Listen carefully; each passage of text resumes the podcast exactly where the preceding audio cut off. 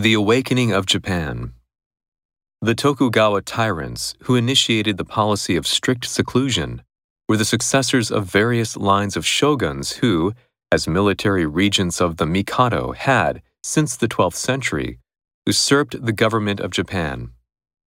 Before that period, Japan was under the personal rule of the Mikado, who, with the assistance of court functionaries, reigned over the country from Kyoto. The over centralization of the imperial bureaucracy, however, was the cause of its own decay. Its neglect of provincial administration led to local disturbances and the creation of baronial estates, over which the Kyoto court exercised no active control.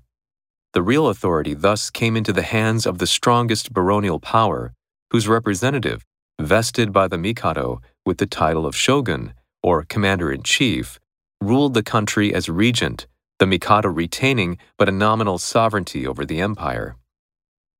The mechanism of the Tokugawa rule cannot be adequately described in brief.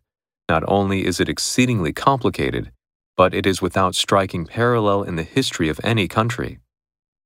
It affords the peculiar spectacle of a society perfectly isolated and self complete, which, acting and reacting upon itself, produced worlds within worlds, each with its separate life and ideals, and its own distinct expressions in art and literature.